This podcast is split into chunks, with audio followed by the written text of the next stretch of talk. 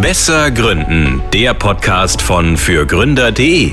Heute mit einer Sonderfolge zum Investzuschuss der Bundesregierung. Und hier ist euer Host und Chefredakteur von fürgründer.de, René Klein. Hallo und herzlich willkommen zu einer kleinen Sonderfolge hier in unserem Podcast-Kanal. Die gute Nachricht für Startups und Business Angels ist, dass das ähm, Programm Invest ähm, weitergeführt wird und somit ähm, Business Angels auch in Zukunft einen Zuschuss äh, für ihr Investment in einem Startup erhalten können. Dafür können sich Startups bei dem Programm ähm, bewerben, registrieren, werden in der Regel auch angenommen und ähm, haben damit einen, einen, zusätzlichen Anreiz für Business Angels, äh, das Investment zu tätigen. Es gibt aber äh, bei dem neuen Programm auch ein paar Probleme. Äh, und darüber habe ich in einer Folge mit dem Business Angel Matthias Helfrich gesprochen.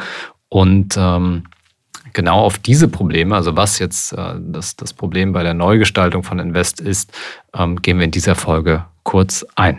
Ja, das Programm wurde ähm, 2013 äh, aufgelegt in einer Phase, in der man äh, einen Mangel an Kapital in der Pre-Seed- und Seed-Phase feststellte und der auch offensichtlich war. Und man äh, ging den Weg über die Business Angels, um mehr Kapital äh, in die Gründerwelt hineinzubekommen und hat das der Gestalt gemacht. Mhm dass man äh, für Investments in entsprechend akkreditierte oder bewilligte Unternehmen äh, als Investor einen 20% Zuschuss bekommen hat, also eine Art Cashback auf das Investment.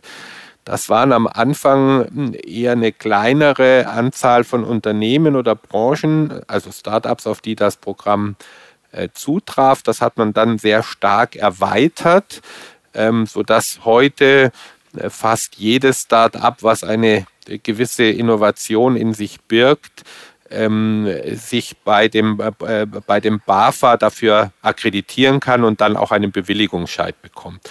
Äh, sofern dieses Start-up einen Bewilligungsbescheid hat, kann sie diese Bewilligungsnummer an äh, die Business Angel weitergeben. Und die Business Angel, die wiederum äh, ähm, auf ihrer Seite gewisse Voraussetzungen mitbringen, ähm, sind dann berechtigt, für ihr Investment einen Zuschuss zu beantragen. Auf der Ebene der Business Angel ist das immer der Fall, wenn man privat investiert. Wenn man über Gesellschaften investiert, dürfen diese Gesellschaften selbst nicht operativ tätig sein. Mhm. Ja, also es ist dann eine Art Angel GmbH oder Angel UG, äh, die ähm, den entsprechenden Stempel dann bekommt. Ja, und wenn diese beiden äh, Stempel auf der Start-up-Seite und auf der Investorenseite vorliegen, äh, dann hat man eben eine Zuschussberechtigung im Rahmen der Bedingungen dieses Programmes.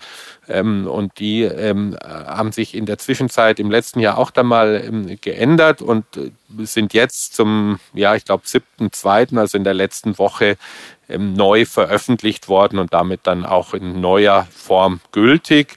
Und da, das ist eben äh, ähm, mein Kernkritikpunkt, meine ich zu erkennen und viele andere, es geht primär gar nicht mehr um den größtmöglichen Erfolg oder Wirkung auf der Ebene der Start-ups, sondern das Programm hat sich dahingehend verschoben, dass jetzt die Prämisse primär ist, möglichst viele neue Angel-Investoren zu gewinnen, was ein, ein, ein gutes Ansinnen ist, gar keine Frage, ähm, aber eigentlich nur der Mittel zum Zweck sein sollte. Und jetzt wirkt es so, als wäre das der primäre Zweck.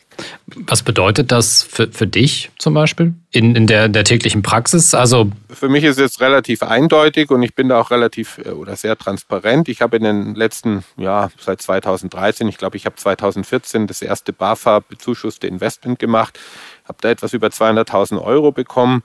Ähm, meine Investsumme war, ähm, weil nicht jedes auch BAFA äh, bewilligt war, aber war dann etwas, etwas über eine Million. Ähm, und äh, die Tatsache insbesondere, dass ich in den letzten Jahren während der Corona-Krise so intensiv ähm, investiert habe, führt eben jetzt dazu, dass ich außerhalb eines, eines Deckels bin, der eingeführt wurde. Ja, also ja. das Wort Deckel könnte eigentlich das Wort des Jahres werden, weil wir haben Strompreis- und Gaspreisdeckel, aber wir haben jetzt auch quasi eine Art Deckel für den BAFA Invest-Zuschuss und dieser Deckel äh, liegt bei 100.000 Euro ähm, und wird eben auch rück, rückgerechnet, sodass es eine Anzahl von Angeln gibt, die sehr viel investiert haben in den, oder viel investiert haben in den letzten Jahren, jetzt nicht mehr antragsberechtigt sind.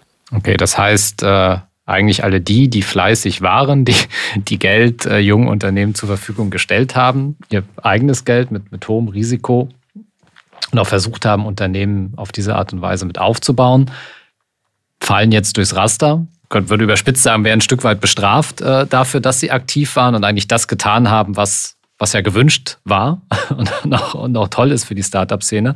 Ähm, und die dürfen jetzt nicht mehr äh, oder profitieren oder können sich nicht mehr für das Programm äh, qualifizieren, zumindest für einen gewissen Zeitraum. Äh, oder fällst du dann irgendwann wieder unter die Schwelle oder? nein, nein, also, also ich, also laut äh, oder analog des vor, äh, aktuell vorliegenden Programms, nein, ich bin okay. quasi raus. Ja? Für immer. Aber mhm. nicht nur ich, sondern viele andere auch, die in den letzten Jahren das gemacht haben. Nur es fallen ja jedes Jahr weitere raus. Ja, ja also wer ja. jetzt in den letzten Jahren eben 70.000 BAFA gekriegt hat, der macht dann jetzt noch ein Investment ähm, und ist dann auch draußen. Das heißt, dieses Programm führt in der Konsequenz dazu, dass Angels mit Erfahrung, egal ob es mit sehr viel oder langjähriger Erfahrung, aber Angels, die eben halt in Summe 400.000 Euro in Startups investiert haben, aus diesem Programm rausfallen. Ja. Mhm. Wenn es denn gelänge, immer genauso viel ähm, junge Angels mit der gleich hohen Anzahl an Kapital äh, in dieses Programm hineinzubekommen, dann wäre das, äh, ich sage mal, auf der Cash-Seite ein, ein Nullsummenspiel auf der äh, Ebene der Start-ups. Fände ich schon mal nicht gut, ist aber noch nicht per se großartig schädlich. Ja? Der, der, der, der Schaden entsteht meines Erachtens dadurch, dass man, dass man Gefahr läuft, dass dieses Wissen ähm, vom Markt verschwindet, weil der ein oder andere Investor dann sagen kann, na gut, jetzt habe ich hier diesen Betrag investiert, jetzt ist es ein Teil meiner Vermögensallokation, staatlich äh, wäre ich jetzt nicht weiter incentiviert, also belasse ich es dann dabei. Ja, und damit fällt Wissen aus dem Markt heraus. Ja, und dieses Wissen ist für die Gründerinnen und Gründer meine ich, sehr wichtig. Und es ist aber noch mal wichtiger überhaupt für das Zustandekommen von Finanzierungsrunden. Ja. Bei mir hat es ungefähr fünf bis sieben Jahre gedauert, bis ich mir das erste Mal zugetraut habe, eine Lead-Funktion zu übernehmen. Ja, es ist ja nicht wie Beteiligung an einem Startup ist ja nicht wie eine Aktienemission und dann gebe ich über meine Bank eine Order, ob ich diese Aktie haben will oder nicht. Das ist ja sehr viel komplexer, wie wir jetzt in der letzten Stunde ja auch besprochen hatten. Und genau dieses Risiko ist äh, da, dass die Menschen, die das organisieren können, äh, vielleicht nicht mehr in dem Maße da sind oder wenn sie da sind, es sich vergüten lassen. Ja, das wird auch ein Modell werden dass man sagt, wenn ich jetzt schon 25 Prozent mehr zahle als eben jüngere Angels und die ganze Arbeit mache, dann muss es irgendwie eine Kompensation geben. Bisher hat man das so mitgemacht. Ja, das war auch okay. Aber dann gäbe es jetzt Kompensation. Das wiederum verkompliziert die Dinge für die Start-ups, weil du dann auf einer Finanzierungsebene unterschiedliche vertragliche Kon äh, Konstrukte hast. Ja, du hast ja vorhin gesagt, ein Gesellschafterkreis ist wie ein Gründerkreis. Und wenn ich mir jetzt vorstelle, da ähm, sind jetzt vier Business Angels oder fünf, zwei werden gefördert, drei nicht. Ich würde mir dann halt auch die Frage stellen, naja, warum soll ich zu den gleichen Bedingungen jetzt einsteigen ähm, wie der andere?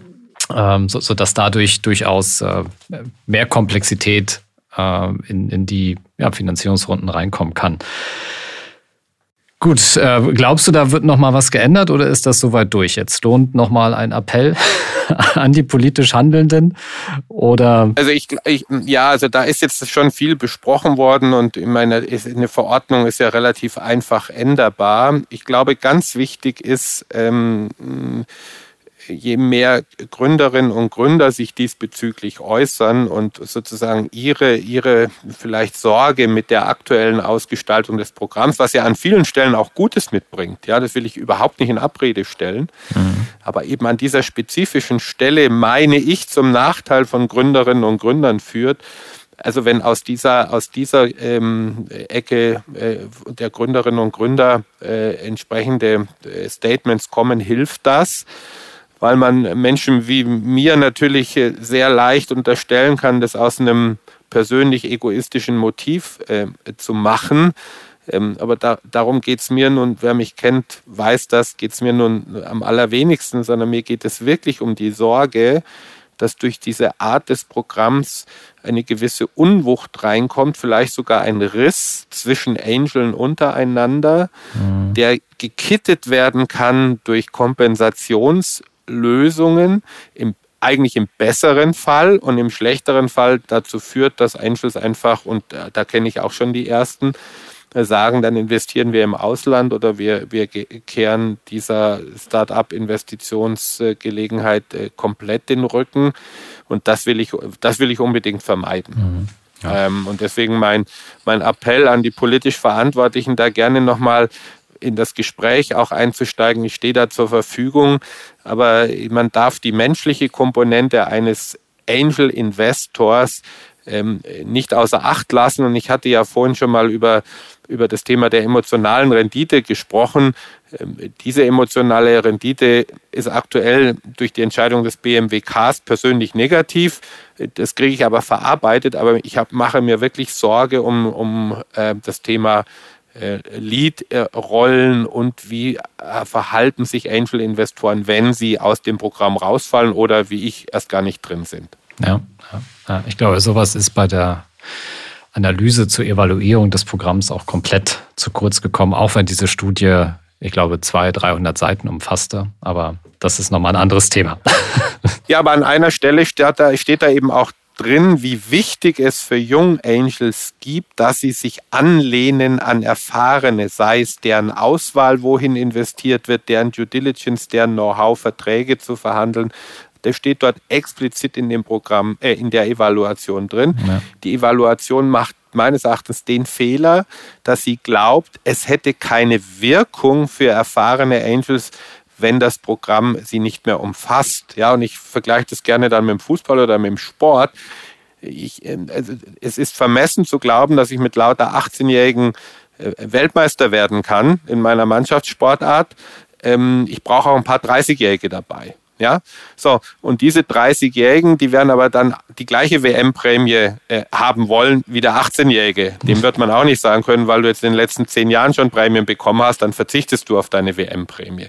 Das funktioniert nicht. Ja, also weder im Sport und da ist es auch gar nicht vorstellbar, aber in der Start-up-Welt funktioniert das auch nicht, weil auch das sind Menschen, die dort handeln und, und äh, entscheiden. Ja. ja, und es ist halt auch Teamarbeit. Ne? Wie wir ja jetzt gelernt haben, ist es selten ein Angel alleine, sondern es sind in der Regel schon, schon mehrere Angel. Ähm, nichtsdestotrotz für die Startups zumindest der Hinweis, ähm, die Bewerbung für das Programm ist relativ einfach. Ähm, ist jetzt kein, keine große Due Diligence, die, die da jetzt äh, vorgenommen wird ähm, von, von Seiten äh, des BAFA, von, von dem BAFA, naja, vom BAFA. ähm, und, Vom BAFA, genau. Und ähm, dann kann man damit einfach äh, ein bisschen, ja, vielleicht Zusatzargument äh, bei Business Angels äh, haben, dass es da einen Zuschuss gibt. Nichtsdestotrotz ein richtiges Gütesiegel ähm, ist es damit eben nicht, weil es ist jetzt kein, kein, kein Siegel, was jetzt an, äh, nur an wenige Startups vergeben wird. Die Prüfung durch die Angel wird das nicht beeinflussen. Also da müssen sich alle äh, ganz genauso gut aufstellen. Ähm, aber es kann halt bei einer Investitionsentscheidung einfach ein, ein positiver Nebeneffekt sein. Dort einfach den Antrag stellen, das schadet nicht.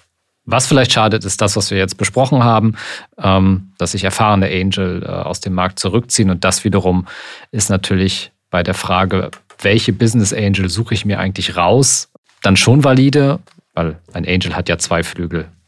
Einen für das Kapital und eins und einen für die Beratung und Unterstützung. Danke, Matthias nochmal für die Zusammenfassung, für den Appell und für deine wertvollen Infos und Insights, die wir in dieser Folge sammeln konnten. Danke, René. Hat mir viel Spaß gemacht. Vielen Dank. Ja, ihr findet äh, Matthias auch auf LinkedIn. Äh, er hat es ja selber gesagt, er ist dort erreichbar. Ähm, für Rückfragen, wenn ihr äh, tolle Unternehmen habt, die ihr gerne pitchen wollt, nehmt Kontakt auf. Beachtet die Tipps, die er am Anfang der Folge gegeben hat. Äh, dann gibt es auch ähm, bestimmt eine Antwort. Und ähm, ja, vielen Dank fürs Zuhören. Themenwünsche, andere Rückfragen gerne an uns schicken ähm, in die E-Mail-Adresse, die auch in den Shownotes steht. Und somit bedanke ich mich fürs Zuhören und sage bis zur nächsten Woche. Das war Besser Gründen, der Podcast von fürgründer.de. Für mehr Infos und weitere Folgen mit spannenden Gästen besuche uns auf fürgründer.de/slash podcast. Du möchtest keine Folge mehr verpassen? Dann abonniere uns jetzt auf der Streaming-Plattform deiner Wahl. Du möchtest ein bestimmtes Thema in unserem Podcast hören? Dann schicke uns deinen Themenvorschlag. Die E-Mail-Adresse dazu findest du in den Show Notes.